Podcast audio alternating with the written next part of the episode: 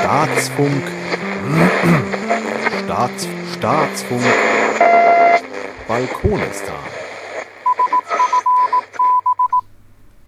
25. Juli 2026 Binnenland Der Drachenbaum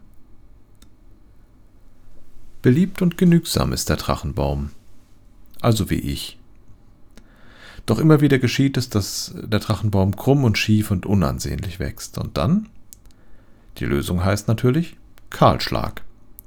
Mit einer scharfen Gartenschere wird die Trakehner unterhalb der Verzweigung abgeschnitten und nach einigen Wochen bilden sich neue Blätter seitlich am Stamm raus. Die Abschnitte ihrerseits kann man in circa 10 cm lange Stückchen schneiden und in eine dunkle Vase packen und warten. Nach einigen Wochen bilden sich Wurzelknubbel unten und die Blätter oben. Fertig sind die Stecklinge, nur noch eintopfen und das war's. Angeblich soll das auch bei Yucca klappen, aber da habe ich es noch nicht ausprobiert.